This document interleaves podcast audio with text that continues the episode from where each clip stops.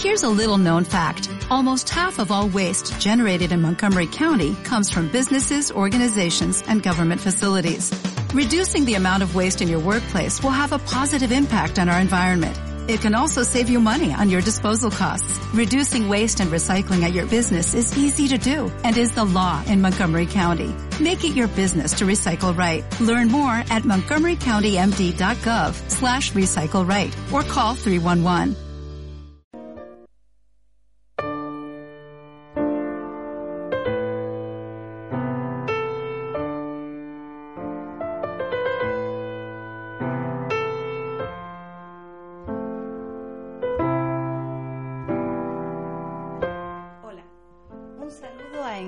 Y Palabras en Radio Geneto. Un programa para la tarde de los viernes en la FM 107.5 y en la web www.radiogeneto.org.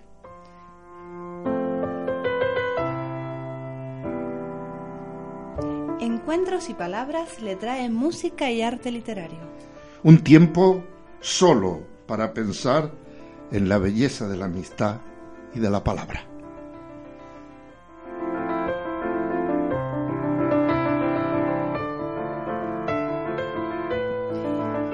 Encuentros y Palabras es un tiempo de descanso mental. Con la música, por supuesto, como complemento. Sean bienvenidos a un nuevo programa de Encuentros y Palabras.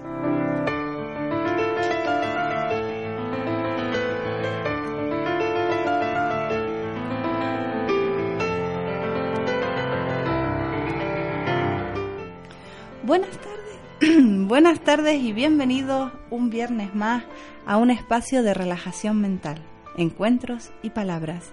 Y es que este programa tiene como propósito hacerles un regalo, un regalo a tus oídos, a tus sentidos, a tu corazón y a tu mente.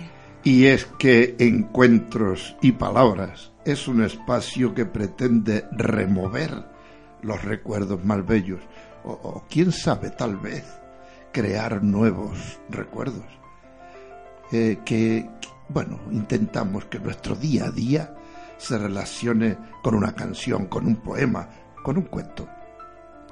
Así que, como decimos siempre, ponte cómodo, siéntate en tu sillón favorito, o quizás en ese lugar que más te guste de la casa. O si estás en la carretera, abandona el carril rápido y conduce relajado, porque empieza tu, tu programa Encuentros y Palabras.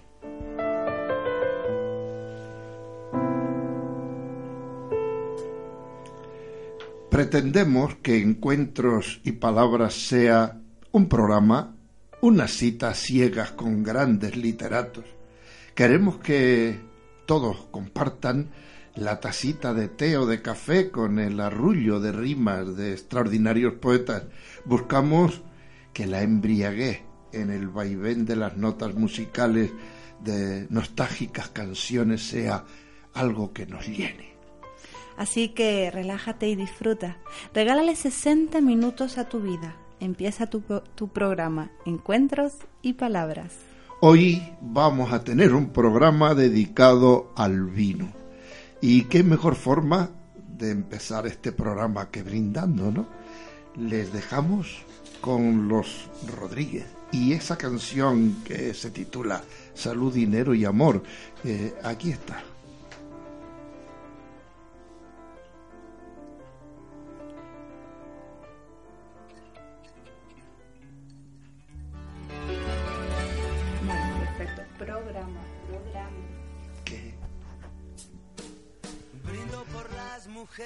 Que derrochan simpatía.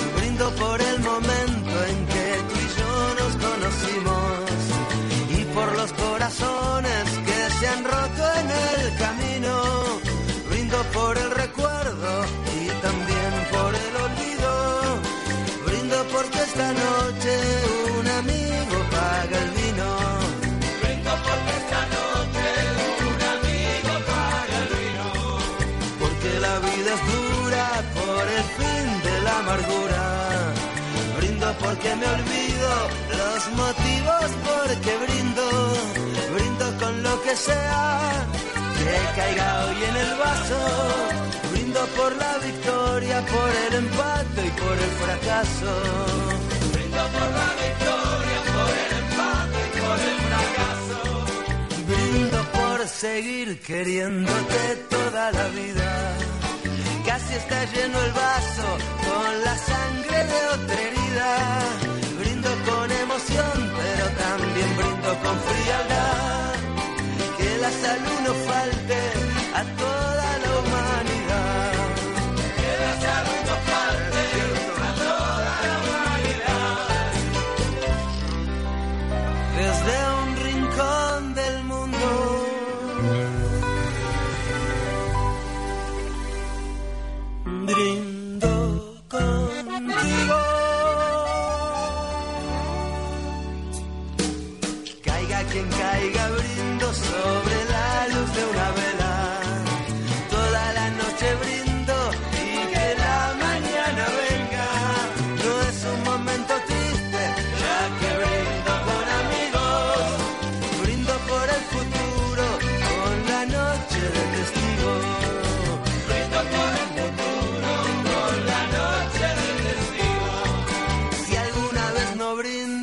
siquiera por tonterías, brindaré con silencio por la fortuna perdida. Brindaré muy en serio por una vez en la vida. Brindo hasta la cirrosis por la vacuna del SIDA. Brindo hasta la cirrosis por la vacuna del SIDA. Desde un rincón del mundo.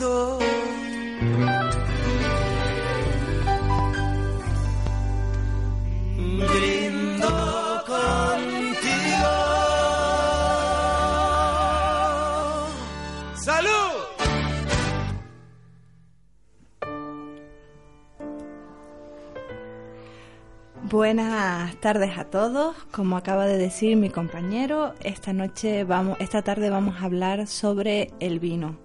Y es que esta noche vamos a poner una mesa espectacular, porque tenemos visita.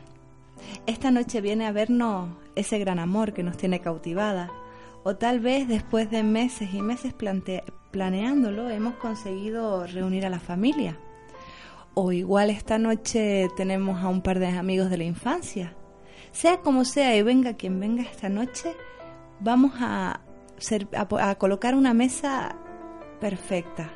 Por eso hemos cogido los cubiertos que tenemos en el salón, esos que solo usamos para Navidad. Las copas de vino que tenemos en el mueble de decoración porque nos da pena romperlos con el uso del día a día. Hemos cogido los platos que tenemos de diseño, hemos puesto flores en el medio. En nuestro horno está puesta, está a punto de salir nuestra especialidad culinaria y todo está perfecto. Es una mesa espectacular, pero ¿qué falta? ¿Qué falta en esa mesa para que sea perfecta? ¿Lo adivináis?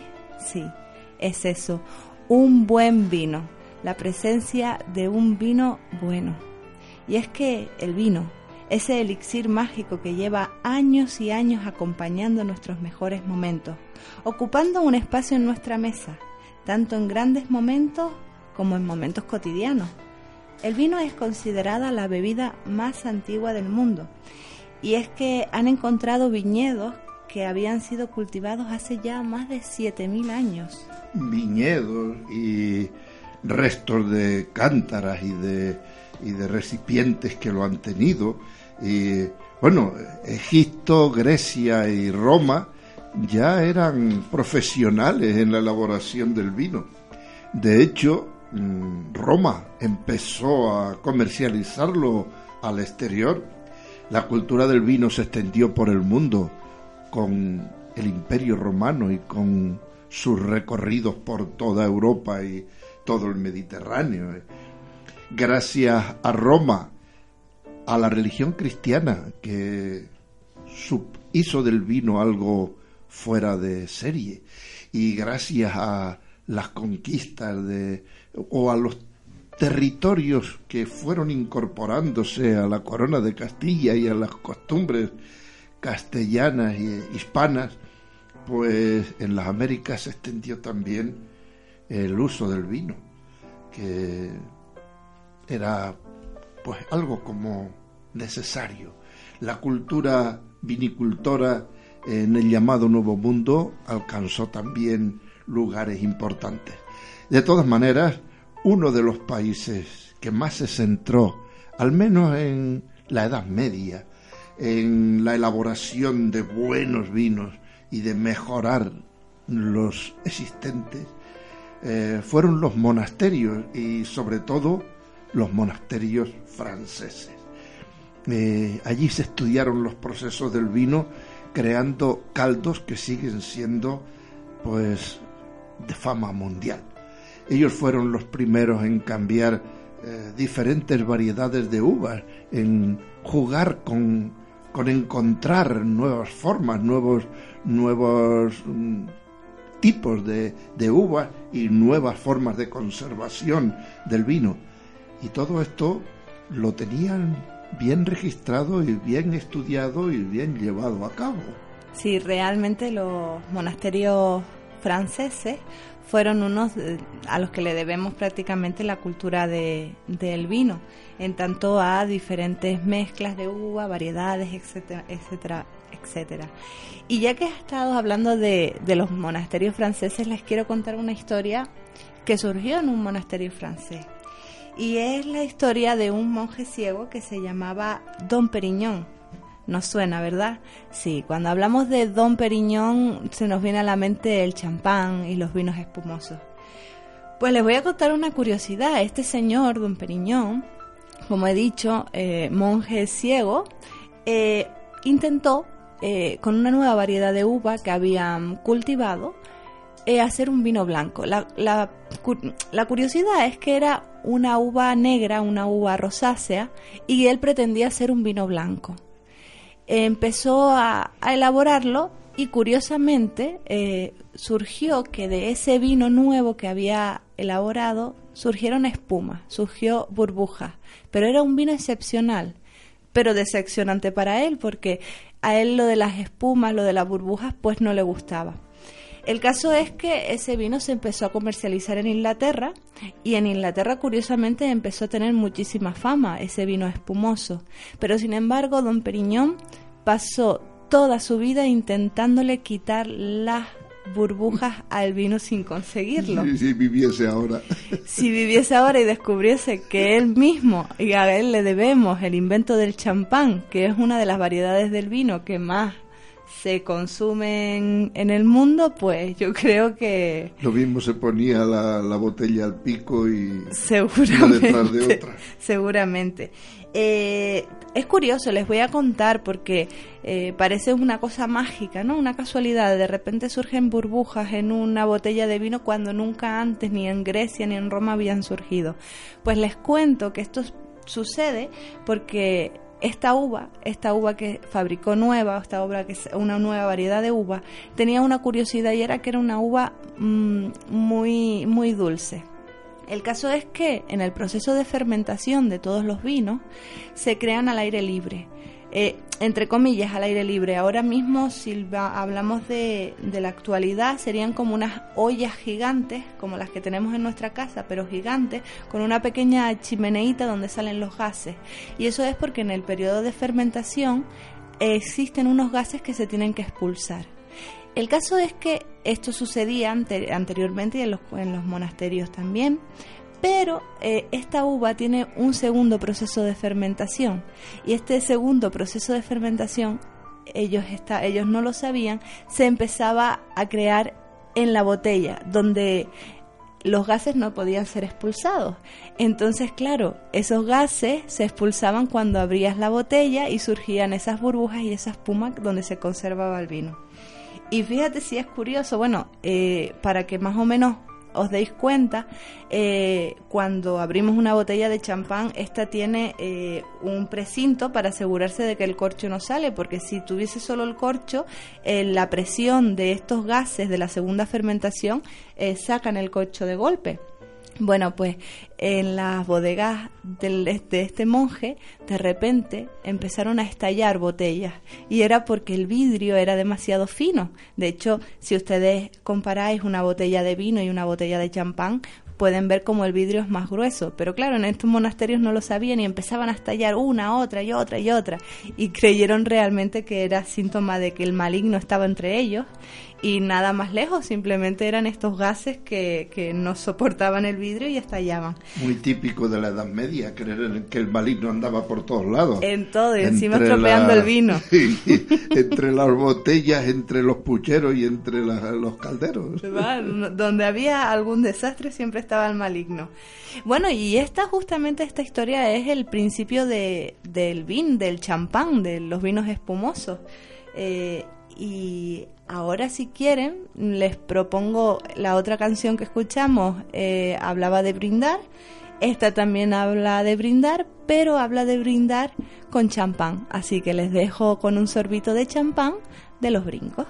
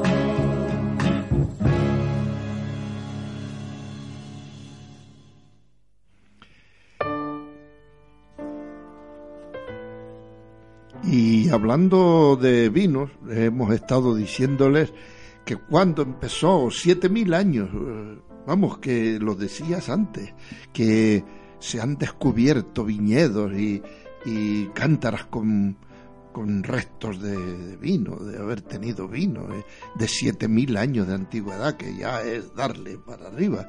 Eh, ya se lo hemos dicho, griegos, romanos, egipcios, ya le pegaban al vino. Y, le pegaban, a lo mejor unos se pasarían y otros no, como pasa siempre. Pero a lo mejor, bueno, y hemos hablado de Don Periñón y de los vinos espumosos que tienen el nombre de champán son solo los de los del la champagne francesa. Exactamente. Eh, eh, lo que pasa es que eh, por extensión nos da por decir champán y los demás son vinos espumosos o, O cavas. o cavas, o- pero vamos, el champán es de la región francesa de Champagne, donde se producen esos vinos de que hemos estado hablando antes. Pero ahora lo mismo sería interesante hablar de qué ha pasado con los vinos en Canarias. Los nuestros, que no tienen nada que envidiar. que no tienen nada que envidiar, que son geniales, pero ¿cómo eh, tienen ustedes alguna idea así, más o menos, mm, de lo que ha pasado en Canarias con los vinos, de cómo eh, han estado funcionando, de cómo se introdujeron? Porque, ¿saben? En la historia del viñedo en Canarias, de los vinos canarios, eh, se, se hacen un lío, se entrelazan los mitos, las leyendas y- y la realidad. Fíjense ustedes que el escritor romano Quinto Horacio Flaco, medio siglo antes de Jesucristo, decía que la viña, sin podar, florecía continuamente en las afortunadas, se refería a las Islas Canarias. Viña sin podar ni nada, estaba floreciendo continuamente en las afortunadas.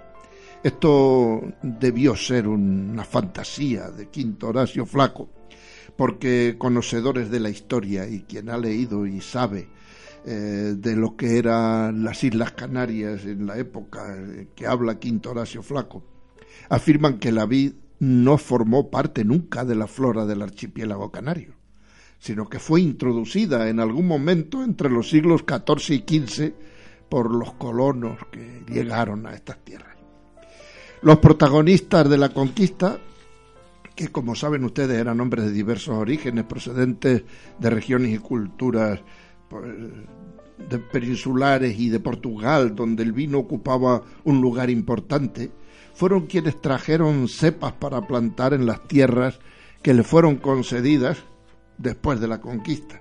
Y trajeron cepas con la intención de cultivarlas y obtener vino para suministro de ellos y de las gentes de su alrededor, más nada. Pero estas cepas arraigaron con facilidad y originaron una riqueza que fue favorecida por el clima y por los suelos volcánicos. Se cree que la primera viña de Tenerife fue plantada por Fernando de Castro en el año 1497 y que John Hill, un inglés, plantó la primera viña en el Hierro en el año 1526. Se dice con toda seguridad no podemos afirmarlo, pero creemos que fue así. Los vinos isleños, especialmente los malvasías, y también los vidueños, que eran vinos elaborados con variedades distintas a la malvasía, son los primeros vinos del mundo que fueron objeto de un comercio marítimo importante. Hay que decir esto porque los vinos estos Malvasía de Canarias originaron un comercio marítimo con otros lugares como las Islas Británicas o como, o como América. Y nació un intercambio próspero comercial que convirtió el cultivo de la vid eh, y de los vinos pues en una fuente de riqueza para el archipiélago. Al parecer, eh, algunas cosechas de estos años llegaron a superar las 30.000 pipas, que esos son 13 millones de litros. Parece una broma, pero los vinos de las islas tenían la fortuna de que mejoraban con los viajes, cosa que no suele pasar, que se metían en los barcos, navegaban y no mareaban como otros vinos. Por lo tanto, mm, aseguraban quienes lo probaron en esos momentos que esos vinos mejoraban con el viaje. En el siglo XVII fue cuando comenzó ya la decadencia del vino canario. En el año 1663, los ingleses implantaron un monopolio comercial con el vino canario. Eh, llegó un momento en que lo requisaban, bueno, que, que eran ellos los únicos que podían comerciar con el vino canario. Al final un grupo de personas eh, asaltó las bodegas inglesas en el puerto de Garachico y derramaron todos los vinos que los ingleses tenían allí. Eso fue en el año 1666.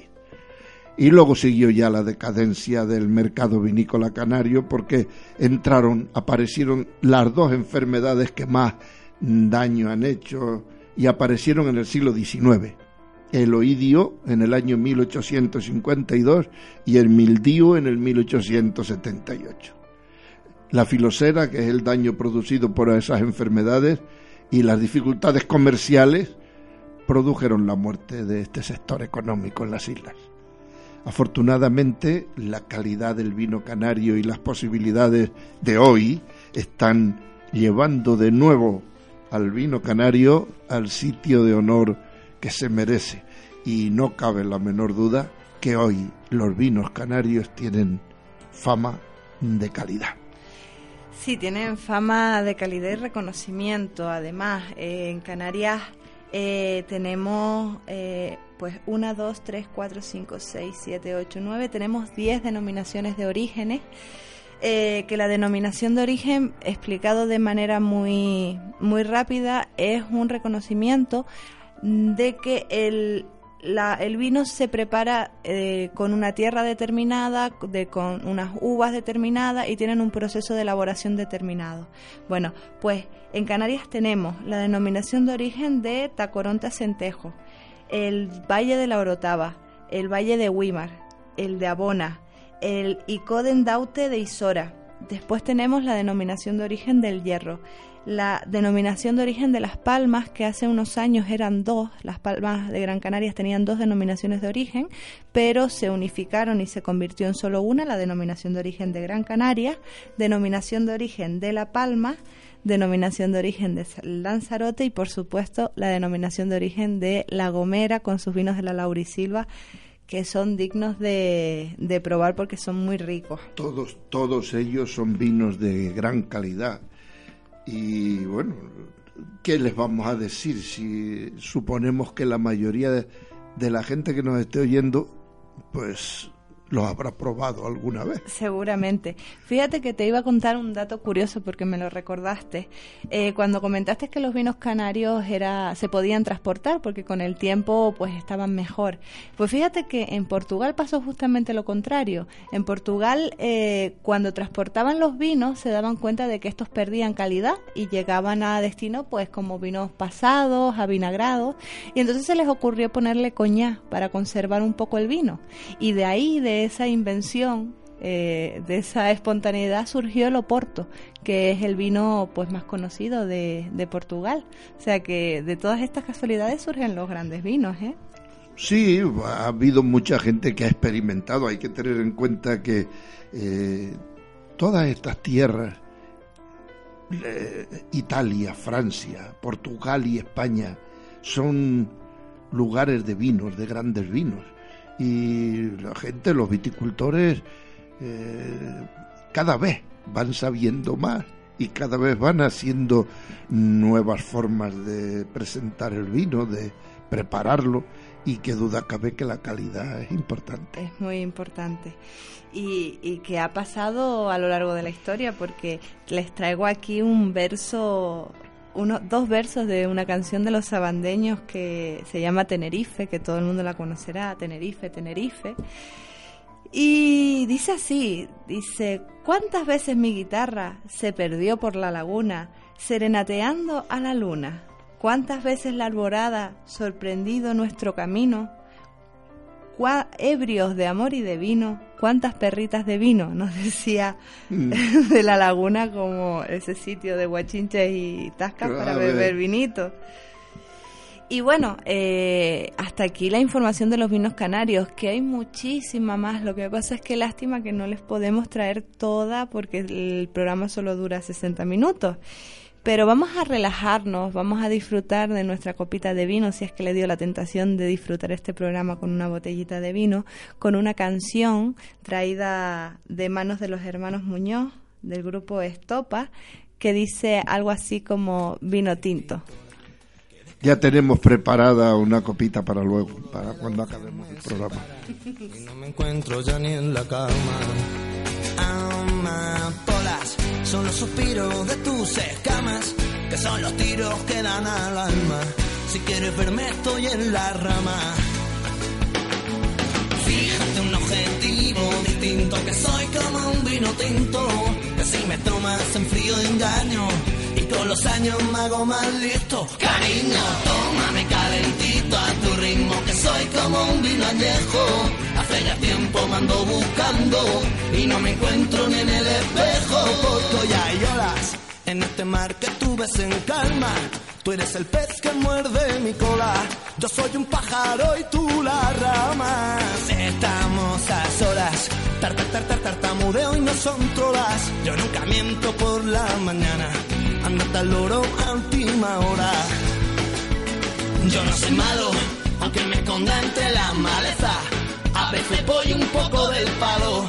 Tú eres mi puzzle, yo soy un pieza pero tu cuerpo es un escándalo. Hay un demonio que siempre me dice pruébalo y un angelito que me dice que estoy reza. A quien hago caso de los. Fíjate un objetivo distinto, que soy como un vino tinto, que si me tomas en frío engaño y con los años me hago más listo. Cariño, tómame calentito a tu ritmo, que soy como un vino. Hace ya tiempo me ando buscando y no me encuentro ni en el espejo. Recapacita, no vayamos a perder la cabeza, porque esta es nuestra primera cita y yo ya llevo unas 10 cervezas. No sé si me incitas o me incito yo por naturaleza. Niña, lo que se da no se quita y lo que te quitas ahí se queda morena. Fíjate un objetivo distinto, que soy como un vino tinto, si me tomas en frío engaño y con los años me hago más listo. Cariño, tómame calentito a tu ritmo, que soy como un vino añejo. Hace ya tiempo me ando buscando y no me encuentro ni en el espejo.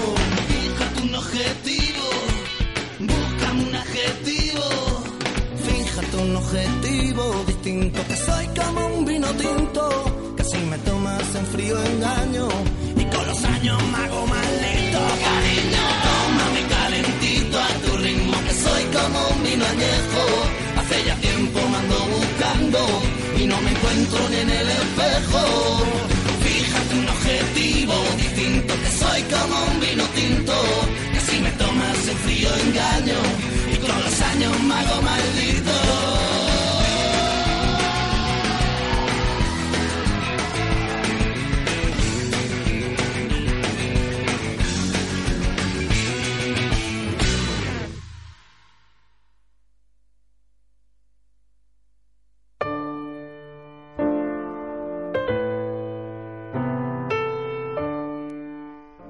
Cultura del vino ha inspirado a grandes poetas que, que nos han hablado de las sensaciones, de las cosas que sentían, de lo que significa eh, una copa de vino, de lo que significa pasarse también, de lo que es la borrachera y del, del beneficio que hace el vino cuando se tiene eh, eso, el, el suficiente conciencia de que es bueno sin abusar.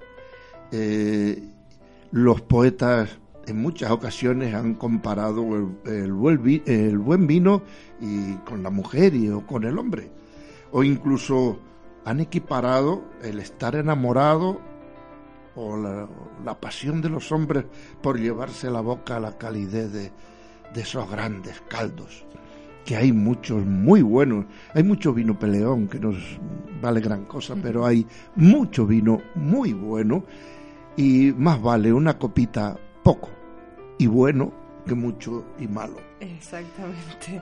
Eh, tenemos un poema de Alberto Cortés, que un poeta que nació en 1940 y que nos trae un poema sobre el vino que lleva por título así, El vino les vamos a dejar con este poema en la voz de Alberto Cortés. Él se lo dice. Sí, señor, sí, señor. El vino puede sacar cosas que el hombre se calla, que deberían salir cuando el hombre bebe agua. Va buscando pecho adentro por los silencios del alma y les va poniendo voces y los va haciendo palabras. saca una pena, que por ser pena es amarga. Sobre su palco de fuego la pone a bailar descalza. Baila y bailando se crece hasta que el vino se acaba. Y entonces vuelve la pena a hacer silencio del alma. Sí, señor. El vino puede sacar cosas que el hombre se calla. Queman por dentro.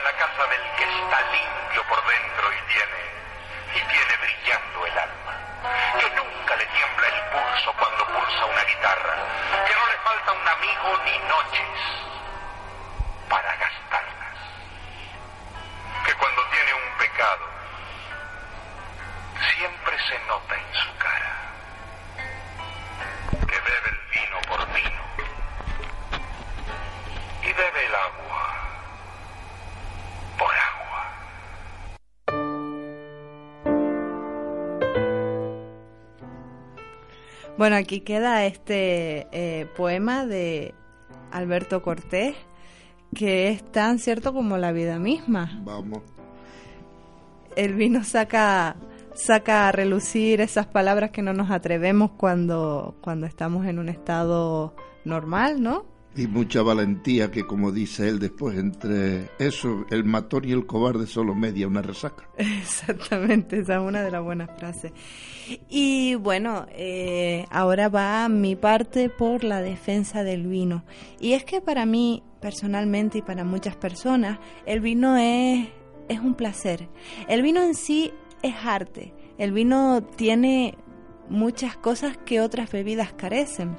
El vino tiene aroma, el vino tiene historia, el vino tiene, eh, pues, eh, de aromas, tiene, eh, tiene historia, tiene sabor, también sabores. Sí, sí, tiene sabores, eh, tiene gustos, tiene sensaciones, tiene finales, tiene principios. El vino en sí es algo eh, magnífico y todos aquellos que, que quieran aprender un poquito a saborear el vino, aquí viene un pequeño curso, pequeño y muy resumido de cata que les va a hacer esta humilde eh, locutora, ¿vale? Y sí que nos interesa remachar. El vino es. Y ahora hablas de la cata. El vino es. Y lo dicen todos los especialistas en salud, en medicina. El vino es una de las cosas buenas para el corazón. Nunca pasándose. Lo que decíamos antes. Una cosa es una copa de buen vino y otra cosa es una trompa cochina borrachera. Sí. ¿eh? Entonces, eh, mm, cuando estamos hablando del vino, no estamos diciéndole a nadie, usted tiene que tomar vino hasta por las orejas. Todo lo contrario, lo que estamos diciendo es, tómese una copa de vino de calidad mucho mejor que una tranca de vino del malo. Y amen al vino porque el vino es un arte, como tú decías. Es un arte. Un arte bien estudiado, bien hecho y tomado con la moderación y la inteligencia suficiente, es la mejor bebida que existe. Exactamente. Y de hecho, el vino también tiene, aparte de, que es bueno para la salud y para el corazón, también intensifica los sabores de los diferentes alimentos que nos vamos a comer. Exactamente. O sea que por eso el vino es arte. Y ahora les voy a hablar un poquito de, apreciar un buen vino. algunas veces hemos comentado comerse una buena chuleta, un chuletón, un buen bistec con una Coca-Cola es una de las aberraciones del siglo. Totalmente. Bueno, y ahora vamos con todos los sabores. vamos con, el, el, pequeño curso o, o los consejos que les doy. En primer lugar, podemos decir que existen muchos tipos de variedades de uva. De hecho, cada lugar tiene diferentes tipos de variedades de uva. Eh, pero hay seis variedades de uvas que son consideradas como las reinas, las más usadas, las que tienen más tiempo, con las que más se ha elaborado. Y estas serían, en el caso del vino blanco, hablamos de la uva Riesling, que es una variedad, de esta variedad surgen vinos ligeros, frescos, vinos muy ácidos y con un alto contenido en alcohol. Después tenemos la Sauvignon Blanc, que es una uva muy dulce, de la que surgen vinos muy aromáticos, de baja acidez y muy frescos. Después tenemos la Chardonnay, que ya es la reina de, de las uvas blancas. Son vinos blancos muy fuertes en cuanto a su sabor y a sus aromas y es la reina de las uvas porque ésta se caracteriza por tener una textura cremosa. en los vinos tintos tenemos el Pinot Noir, que es una uva muy deliciosa, muy agradable al paladar porque y hace un vino que está es bajo en taninos y ahora después les explico lo que son los taninos. Tenemos la uva la Merlot que surge de vinos con mucho sabor y afrutado. Es un vino muy potente en cuanto a aroma y sabor. La Cabernet Sauvignon surge de los vinos con colores muy intensos, aromas frutales y con el tiempo los taninos se separan del vino y se crean sedimentos en la botella. Para estos vinos estaría muy bien tener un decantador, que es esa botellita de cristal que tenemos que es eh, ancha abajo y después va subiendo en forma de flauta, que es una botella especial que evita que el oxígeno se mezclen demasiado con el vino, porque el enemigo del vino es el oxígeno. Y esta botellita, eh, con esta botellita conseguimos separar estos polvitos que se crean en este vino, eh, separarlos de lo que viene siendo el vino. Bueno, y ahora que sabemos un poquito más de uvas, vamos a aprender a apreciarla. A la hora de catar un vino, lo primero que tenemos que hacer es comparar la información de la botella. En una botella eh, nos dicen el año de producción, eh, la forma de fabricación, la procedencia del vino con la denominación de origen, por ejemplo, como hablábamos antes, también nos habla del proceso de, mm, del vino y la conservación, si ha estado conservado en barrica de roble americano, no sé cuántos años y todo. Toda esta información nos va a ayudar a la hora de elegir un vino, porque en base a esta información eh, ya podemos saber si nos gustan los vinos fuertes porque han sido conservados en barricas o no.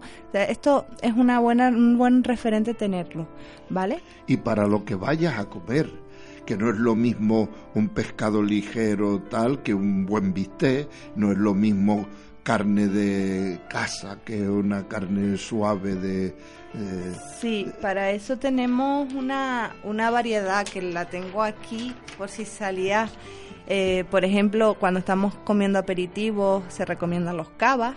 En las sopas y crema, los vinos blancos con cuerpo. Eso es importante. En los mariscos, los vinos blancos jóvenes. Con la pasta tenemos los tintos ligeros, los rosados o los blancos con cuerpo. Eh, para las verduras tenemos los tintos ligeros o rosados, en las legumbres los tintos con cuerpo, en los huevos los blancos con cuerpo, en los arroces los cavas y los tintos ligeros, en el pescado los blancos jóvenes, en los pescados salteados blancos con cuerpo, en las carnes poco elaboradas tintos ligeros o rosados, en los guisos tintos con cuerpo, en los quesos blancos con cuerpo, en los quesos curados tintos y por último con los dulces, vinos dulces o cava semiseco. Exactamente. Oiga, vaya Vine- detalle, vaya vine- información más a punto. Vine preparada porque sabía Eso es algo que debía saber todo el mundo. No se puede tomar un vino tinto con cuerpo con, Con por pescado. ejemplo, con un pescado. Con un marisco. o con los mariscos. No, no, no se puede. Eso es, eso es una falta de, bueno, eso es tirar el vino y el, y el marisco. seguramente, seguramente. Pero vamos si quieres al momento en el que abrimos la botella de vino y la Vamos, servimos vamos. en la copa, ¿vale? Vamos, vamos. En ese momento, lo primero que nos vamos a, lo que vamos a ver son las piernas del vino y les explico. Nosotros cogemos la botella, la giramos y vemos una especie de líquido transparente que cae por donde ha pasado el vino. Eso se llaman las piernas Lágrimas. lágrimas o piernas. piernas. Sí, y es lo que nos dice el contenido de alcohol que tiene el, el vino. ¿Vale? Después lo que nos quedamos mirando es en el color del vino. Lo- el color del vino, cuando hablamos de vinos tintos, decimos que el color puede ser púrpura, puede ser rubí, puede ser ladrillo, puede ser marrón. En los vinos blancos pueden ser verde, amarillo, amarillo paja, dorado o marrón. Estos dos últimos se corresponden a vinos blancos envejecidos. Después nos podemos quedar con, con los olores. Los olores es una cosa curiosa del vino. Eh, podemos encontrar en los vinos tintos eh, olores a frutas rojas, cerezas, moras, zarzamora, cuero, podemos encontrar olor a la madera. Después en los vinos blancos son peras, naranjas, limones y manzanas. Y esto es una curiosidad que a mí me entró porque yo decía, vamos a ver cómo un vino puede oler a cereza. Pues precisamente porque dentro del vino no es que dentro del vino pongan cereza, que es lo que más No, fácil no, podríamos no. pensar. No, no, no. Dentro del vino hay aproximadamente unos 500 eh, movimientos moleculares, eh, reacciones químicas. Ajá. Y estas eh, reacciones se van combinando y forman a lo mejor una molécula que tiene la misma estructura que la cereza. Exacto. Y por eso el vino nos huele a cereza, pero no tiene cereza. Esto es para mí la cosa más mágica que puede existir en el vino. o sea, que huele a cereza, pero no tenga cereza y todo por no. Entonces, eh, reconocer esos olores son muy importantes. Después las sensaciones del vino, ¿vale? Cuando probamos el vino, el vino puede parecernos seco, puede parecernos semiseco, puede parecernos dulce. Eso se llaman las sensaciones del vino. En el caso del vino tinto, y es lo que dije antes, los taninos, es esa sensación de sequedad que se nos queda en la boca, que solo lo tienen los vinos tintos. Para aquellos que no hayan bebido vinos tintos y les guste el té, el té también tiene taninos. Es, cuando tragamos es esa sensación seca que se nos queda en los labios, en la parte interna del labio. Esos son los taninos. Si es excesiva, decimos que es un vino de taninos fuertes. Si es poco, de taninos moderados. Y por último, el final del vino. El final del vino es la sensación que se nos queda. Si nos gusta, si nos pareció muy avinagrado, si nos pareció muy dulce. Nosotros podemos decir que es una sensación excelente, un final del vino bueno, un final en boca fino. Todo eso hablando del vino. Y por aquí se nos queda ya más o menos el final de, nuestra cata. Espero que estos consejos les sirvan a la hora de definir un vino y a la hora de, de buscar vuestros gustos en el vino. Todo el mundo conoce el vino, pero todo el mundo no le sabe sacar los provechos que está diciendo Ángela. Y, y ahora, bueno, si como ya ella estaba, Ángela estaba diciendo, se nos acaba el programa, lo vamos a despedir y les dejamos con una canción de celtas cortos que, bueno, algo Amor así como Amor al vino. Amor al vino. Muy Amor al vino. Celtas cortos. Con esto nos despedimos.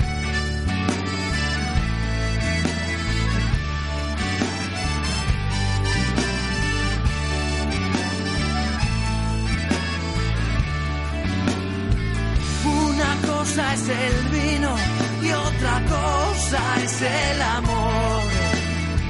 Pero si juntas las dos, nace el amor por el vino. Una tremenda pasión que hace mejor el camino. Que da la vida calor y esperanza al peregrino.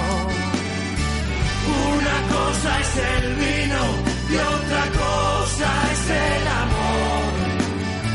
Pero si juntas las dos, nace el amor por el vino. Pero si juntas las dos,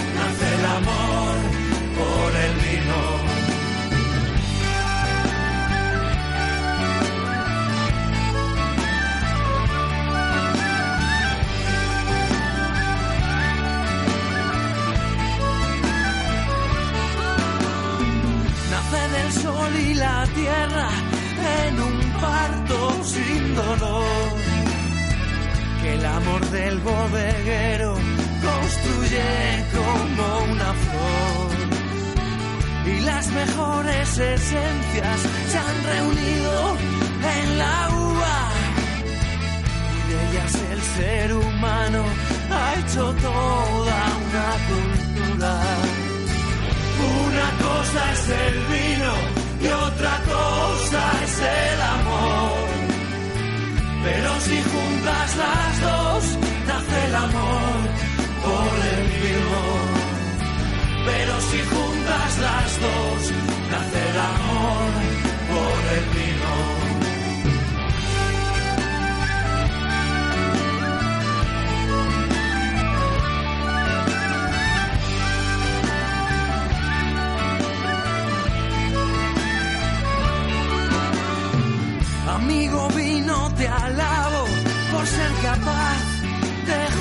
a todo el género humano tan fácil de separar. Con las raíces profundas de una buena amistad. Amigo, tú sí que sabes, me da siempre calidad. Una cosa es el vino y otra cosa es el si juntas las dos, nace el amor por el vino. Pero si juntas las dos, nace el amor por el vino. Pero si juntas las dos, nace el amor por el vino. Pero si juntas las dos, nace el amor por el vino.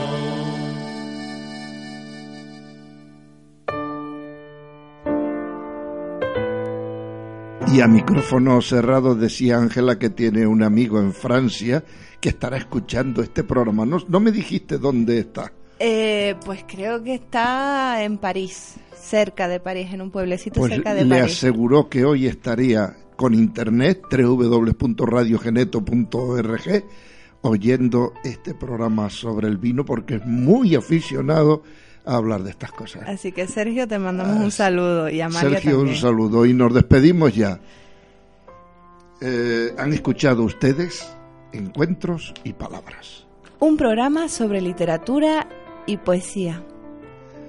Les presentó el programa Ángela Trujillo, Y PJ Moreno. A la realización, Jesús Calvo. Vamos a estar con ustedes todos los miércoles, todos los viernes. Todos los viernes, perdón, de 5 a 6 de la tarde, 17 a 18. Les esperamos. Gracias por escucharnos. Sean felices.